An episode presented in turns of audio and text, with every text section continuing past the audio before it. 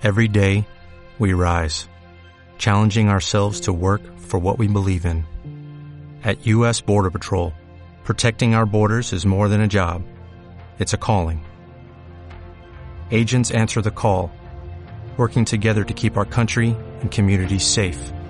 If you're ready for a new mission, join U.S. Border Patrol and go beyond. Learn more at cbp.gov/careers.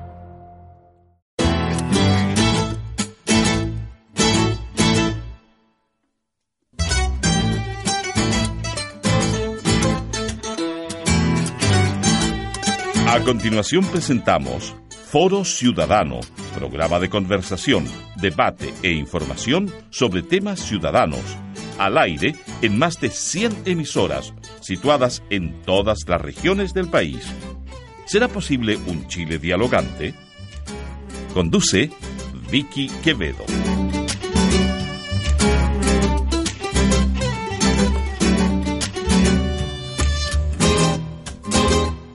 Bienvenidas y bienvenidos al Foro Ciudadano.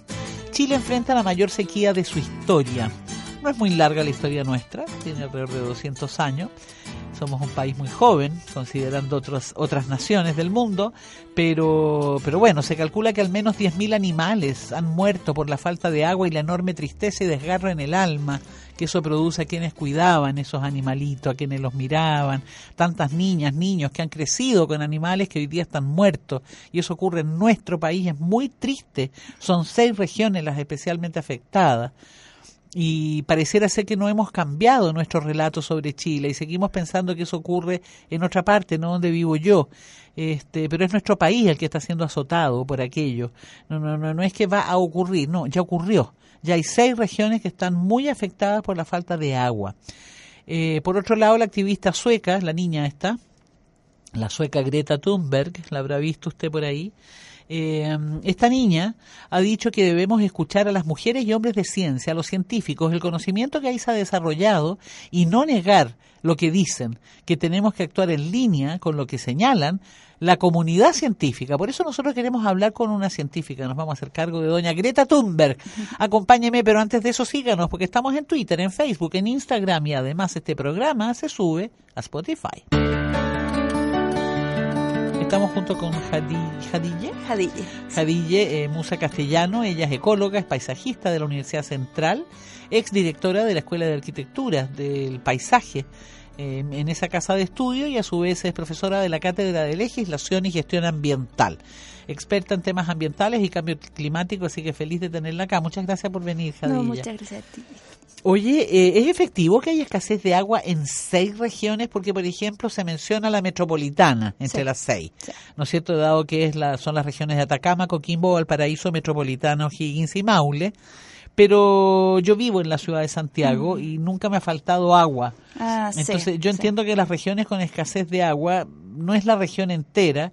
Dame más detalle de lo que pasa en estas regiones porque estamos al aire en ellas y no quisiera eh, compartir una imagen que no se corresponde con la realidad. Es toda la región que he mencionado, ya mencioné las seis, Atacama, Coquimbo, Valparaíso, Metropolitano, Higgins y Maule, o son solo sus zonas rurales, algún No, porcentaje. son todas las regiones, es toda la región. Es más, Salvo la en metropolitana. regiones, no, en- lo que pasa es que la región metropolitana tiene Sí. escasez hídrica por falta de lluvia.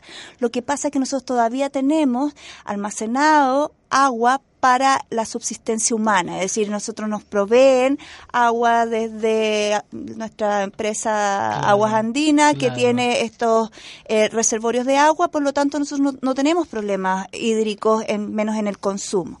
Estas otras regiones sí tienen problemas en el consumo. Hay regiones y hay ciudades en Coquimbo que ha llovido 0%, hay 100% de déficit hídrico, por lo tanto no, no hay humedad en el ambiente y no hay agua en los ríos y mucha gente no es como nosotros aquí en Santiago que abrimos una llave y Claro. podemos tener agua potable. Hay gente que le tienen que verter agua a través de camiones aljibe. O sea, la región metropolitana tiene problemas de agua, tan solo que todavía no tiene problema de llegar con el agua a los hogares, Por pero supuesto. problema de agua hay. Hace mucho rato que tenemos problemas de agua y cuando hemos tenido catástrofes como eh, esta vez que se salió el río Mapocho, entonces ahí nos damos cuenta que son reservorios, no es agua que nosotros tengamos acumulada en nuestras casas y que la, recibamos como a lo mejor pasaba en la playa antiguamente, que uno sacaba agua de, de, un estanque.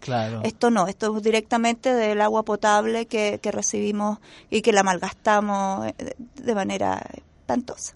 Claro, porque tal como tú señalas, el tema con el agua no es nuevo. Hace años que se viene produciendo, pero uno lo asociaba a la eterna falta de seriedad de las empresas. Mm.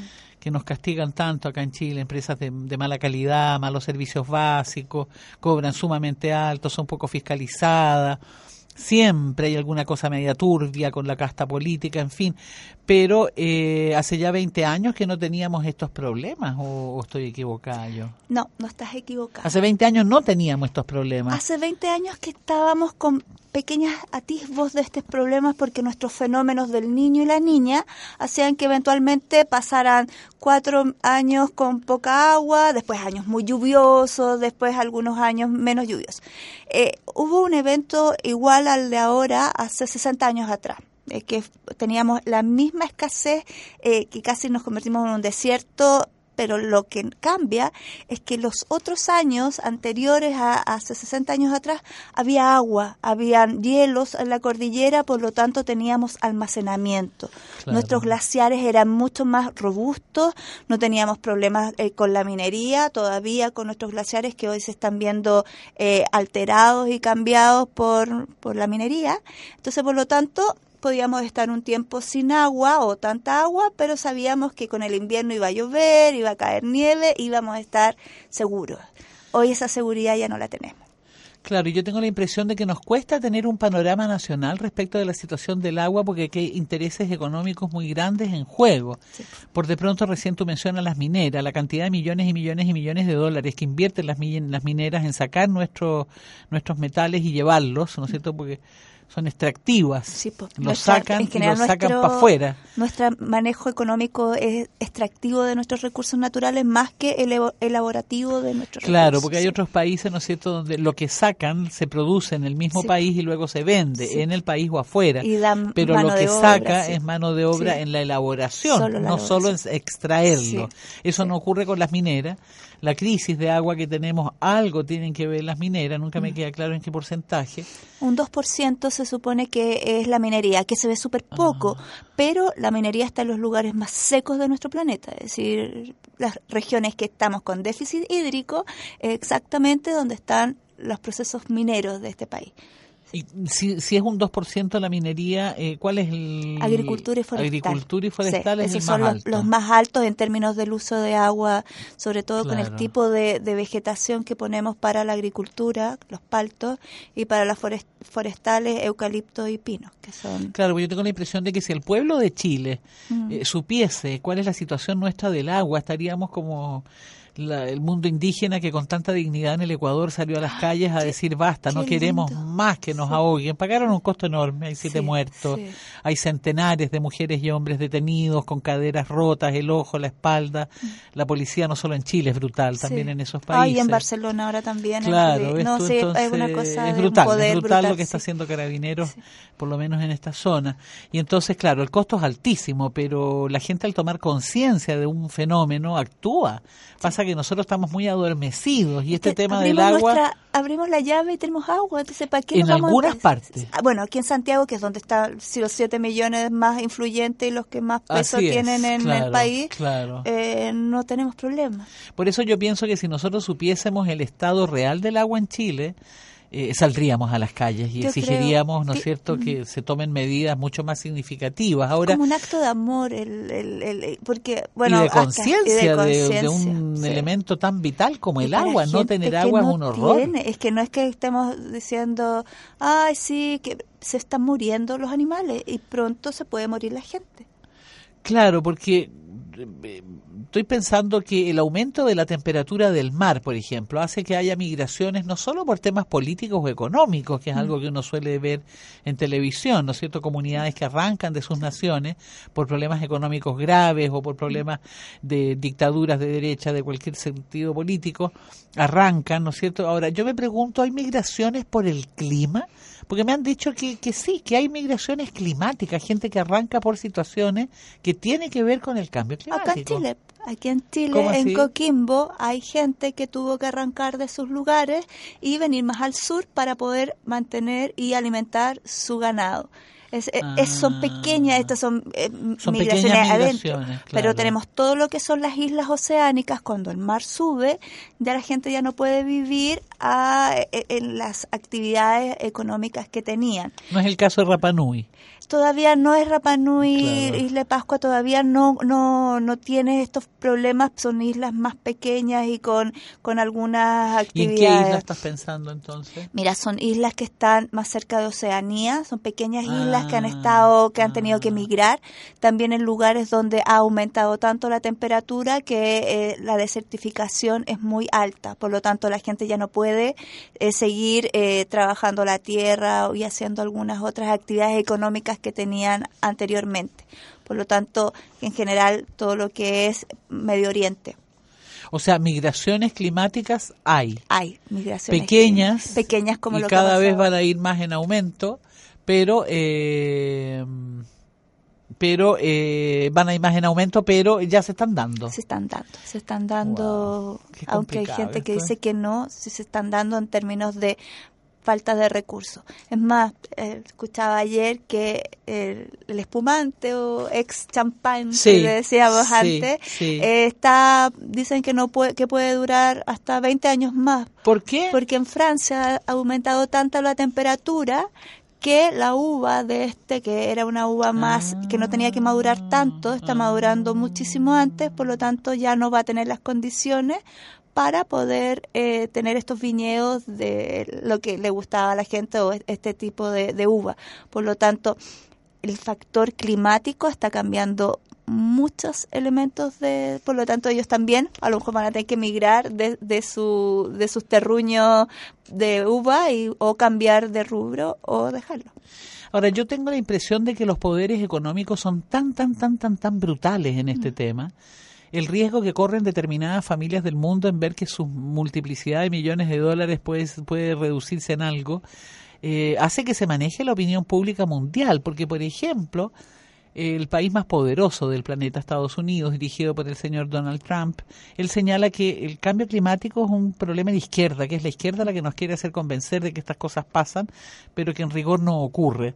Lo que tú hablas aquí en la radio, eh, Yadile Musa, tú que eres ecóloga y paisajista de la Universidad Central, tú que fuiste directora de la Escuela de Arquitectura del Paisaje en dicha casa de estudio, eh, lo que tú dices es sentido común, es algo que uno vive cotidianamente. Los animales muertos no los mata el terrorismo de derecha. lo mata, claro. Que, hace ¿Cómo es posible que este señor continúe con ese discurso? Incluso va a venir a Chile a un encuentro que va a haber de cambio climático, ¿no es cierto? La COP25. ¿Y por qué viene? Si él se supone que él piensa que todos estos temas tienen que ver con una un discurso que la izquierda quiere poner para que el pueblo se vaya en contra de las empresas.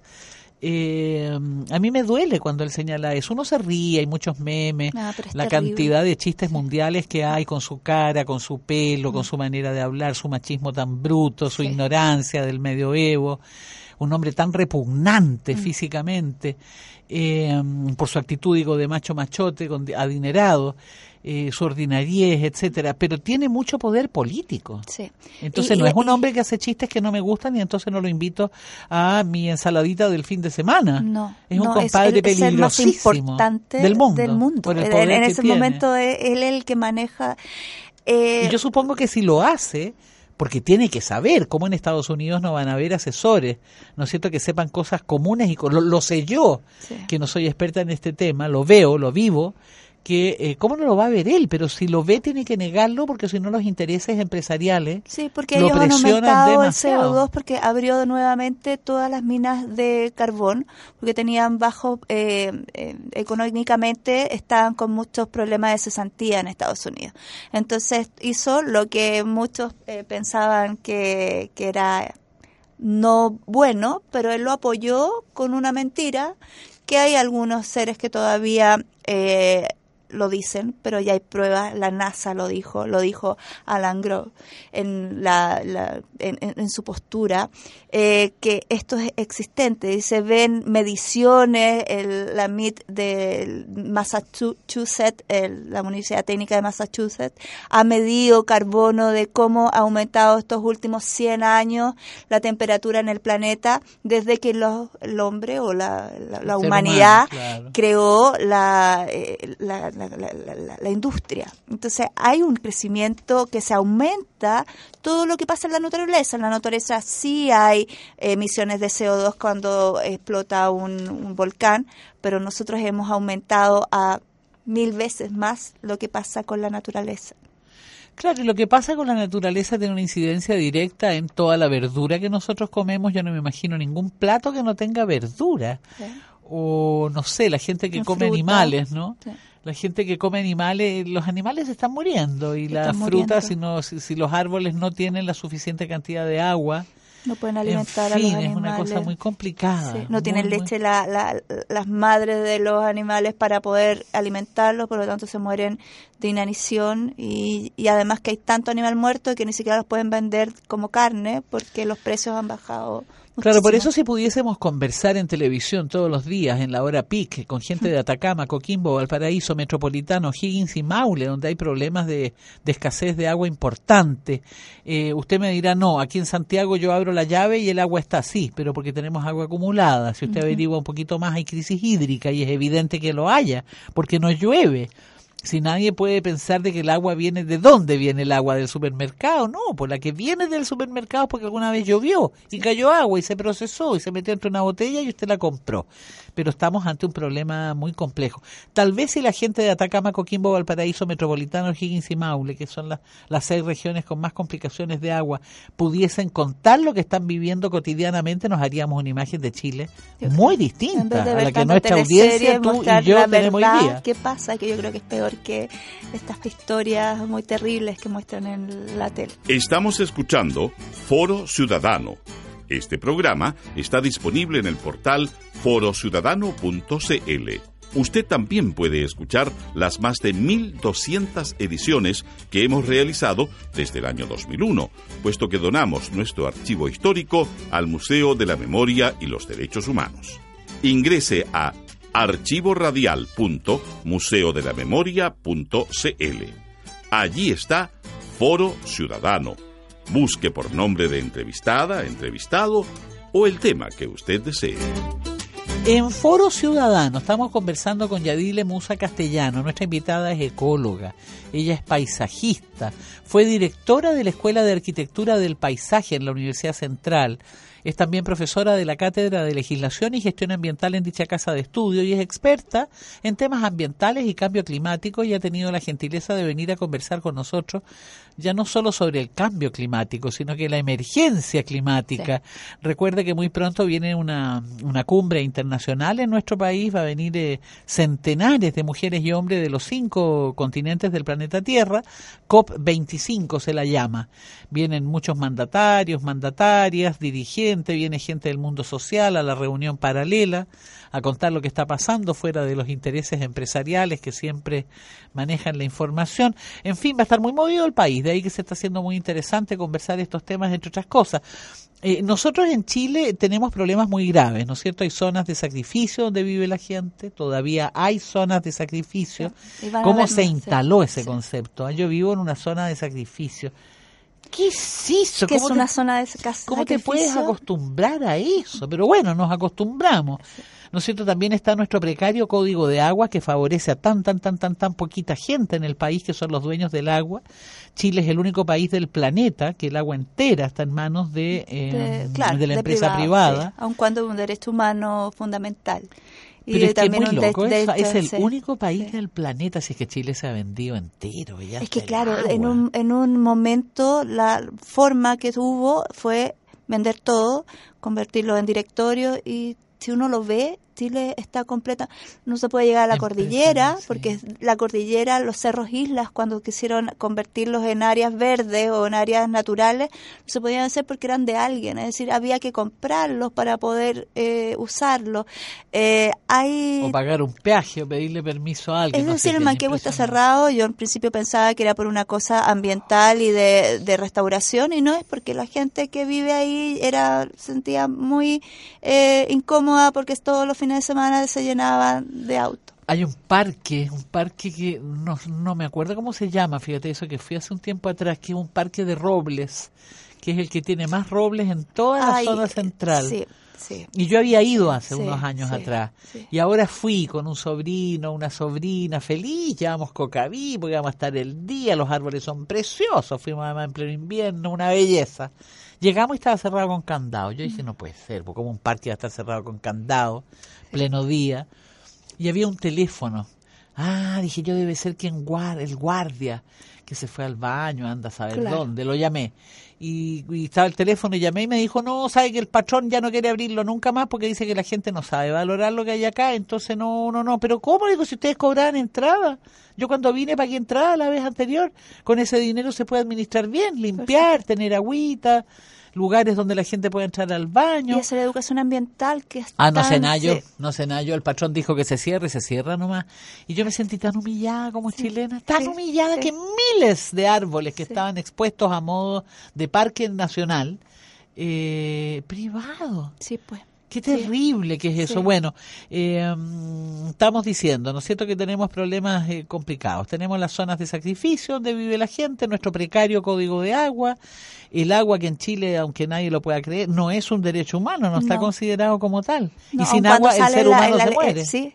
Sin agua un ser humano se muere. Y, se muere y no solamente los seres humanos, sino que imagínate que no está pensado en los humanos, que somos los únicos que tenemos voz y podemos tener eh, derecho, eh, para que uno le pueden decir que, que tenga un, derecho eh, de, de tomar agua, ¿Qué hacen los animales, la, fauna nativa, la flora nativa, esos mismos árboles que los cierran y que si nadie los riega o que si nadie les permite eh, tener agua, como en Ahora, junto con, ese es el país, con esa vestimenta va a estar el presidente Sebastián Piñera recibiendo a todos los mandatarios y mandatarias del mundo cuando vengan a la COP25 en el mes de diciembre. Sí, ¿no pues no falta nada. Falta muy poquito. Ese es el país que va a recibir a los gobiernos, un país que tiene problemas graves en su interior.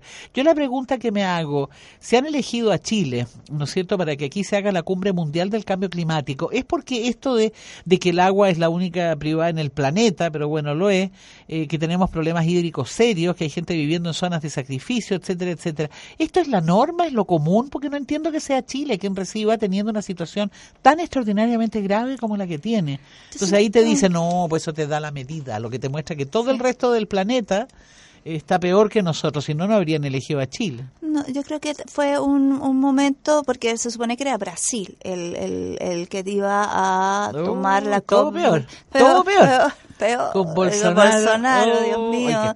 Qué serio. Yo creo que esa, esta, esta, de vuelta al machismo cérrimo es también una pena porque de la peor especie, de, la, más bruto, de la más, brusca, del, no creer más y militar, más maltratador, sí, que con la fuerza se resuelve todo. Todo y con el maltrato y con las plata que te la tiran en la cara, yo no necesito de nadie más porque tengo plata de sobra. Eso ha dicho él, teniendo la extrema pobreza que tiene Bolsonaro en su país. Cuéntame, ya, iba a ser para Brasil y finalmente se cambió para Chile. Sí, entonces hubo una, un, el presidente tomó una decisión, tomó la y tomó el liderazgo y que yo siento que nos ha pasado en Chile que tenemos muy buen discurso, tenemos, hacemos muy bien los protocolos, hacemos muy bien las cosas, pero en el fondo tenemos problemas graves que no hemos podido solucionar.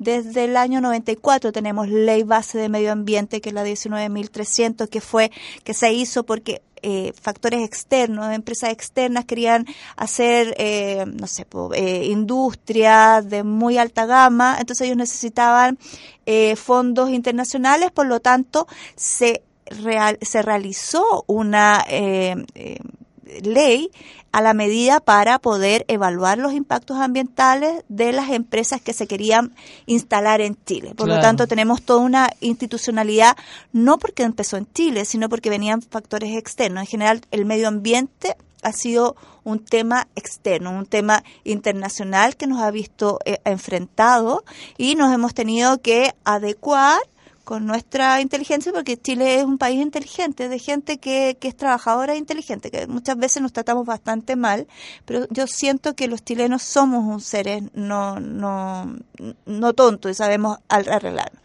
pero muchas veces también mentimos eh, en nuestra tanta excelencia. Sobre todo que el presidente Piñera cuenta con grandes medios de comunicación que le construyen un discurso de liderazgo y en ese discurso no aparece esto de las zonas de sacrificio, la crisis hídrica, en fin. Ahora, en esto, en, estos encuentros mundiales, ¿no es cierto que va a ser el caso ahora?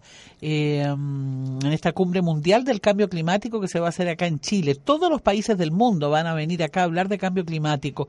¿En esto se va a alcanzar acuerdos o solo conversan, reflexionan, ponen, eh, eh, ponen en común puntos de vista, se hace más visible una situación u otra, o alcanzan acuerdos también. Se llama la conferencia de las partes, eso significa COP25. Es la 25ava conferencia que se hace post eh, reuniones internacionales.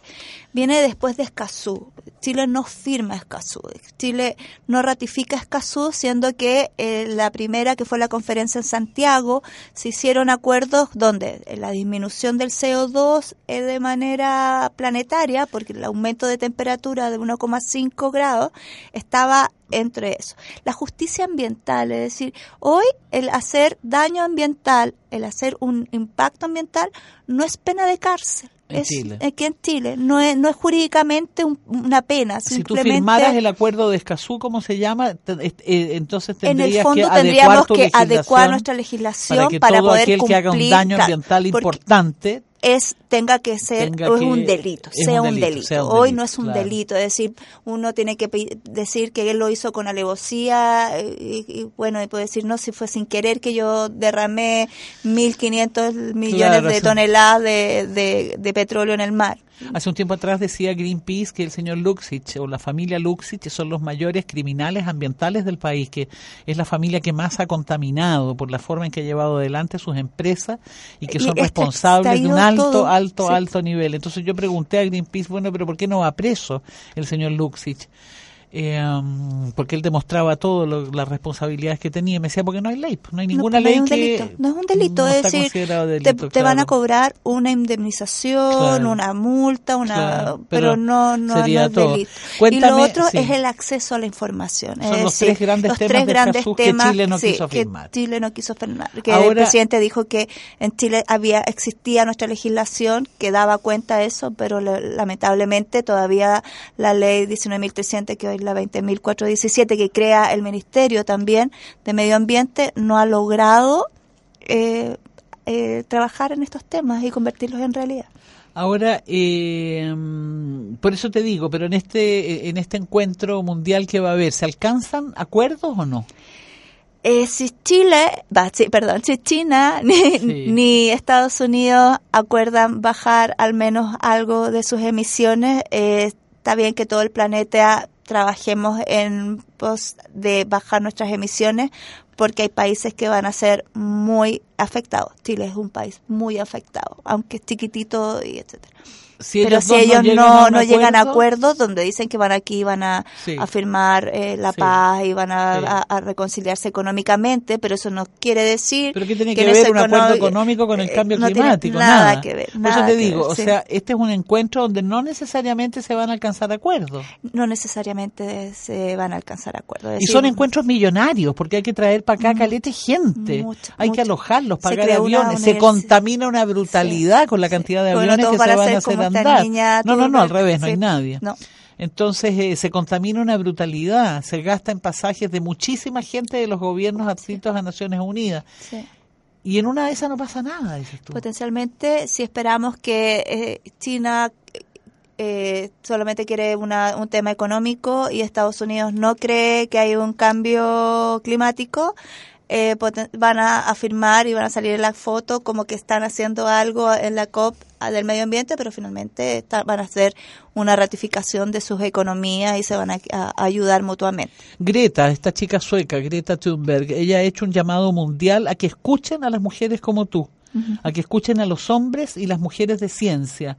Y yo recordé que eh, hace cuatro, digamos, hace unos años atrás y durante cuatro años en Radio Universidad de Chile eh, hizo un programa científico y ahí los científicos y las científicas lo que más se quejaban es que el no, no se quejaban, eh, hacían una crítica muy seria de que el resultado de sus investigaciones nunca eran estudiados por los tomadores de decisiones en esos mismos temas. O sea, teníamos ministras y ministros que toman decisiones fundamentales, comunidad científica que investiga en esos temas, pero no hay puente, no hay nexo, no hay diálogo. Los tomadores políticos de decisión no estudian lo que las científicas y los científicos están diciendo. No hay para qué ser científico para entenderlos a ustedes. Eh, ¿Te parece a ti que lo de Greta es una ayuda en eso? ¿Que los pone a ustedes en un lugar importante y no solo a la casta política y al empresariado? Eh, yo espero que con la creación del nuevo Ministerio de las Ciencias sea el puente ah, entre, ah. entre lo político. ¿Qué dice tu olfato? lo que has visto hasta ahora. Eh, que, que haya una nueva, porque hoy eh, hay un, una es, tan agradable porque uno viene hablando de medio ambiente hace mucho tiempo y es la vieja del medio ambiente o la otra vez con el tema otra vez en este ministro podido ver otra cosa. Él al menos ha puesto ha sido personas que, que tienen bueno, él es un ministro que tiene una larga carrera tiene una larga trayectoria sí no es, un, enorme científico sí es un ser que, que se nota que tiene muchas ganas de hacer este puente de unión y al menos se está viendo, sí. Y lo otro es eh, que la ciencia hoy también no está tan lejana, porque antiguamente el hablar de ciencias era una cosa muy de laboratorio. Nosotros en la universidad tenemos un proyecto que es un biodigestor que es para manejar las fecas de la, de del ganado de pequeños eh, agricultores con no más de 10 o 15 vacas. Y se puede conversar y con se puede ellos, conversar con ellos y, salimos del, del laboratorio. Se nos fue el tiempo. Muchas gracias, Yadile Musa Castellano, por eh, haber venido a Foro Ciudadano a conversar a propósito de esta cumbre mundial que se viene del cambio climático en el mes de diciembre en nuestro país. Van a venir mandatarias, mandatarios de casi todo el mundo y esperamos que sirva de algo para que efectivamente tengamos un cambio en el mundo climático. Muchas a usted por escucharnos y no se olvide, ¿eh? estamos en Facebook, en Twitter, en Instagram y este programa está en Spotify. Muchas gracias. Hemos escuchado Foro Ciudadano. Si llegó tarde al programa, lo puede escuchar íntegramente en www.forociudadano.cl. Conduce y dirige Vicky Quevedo.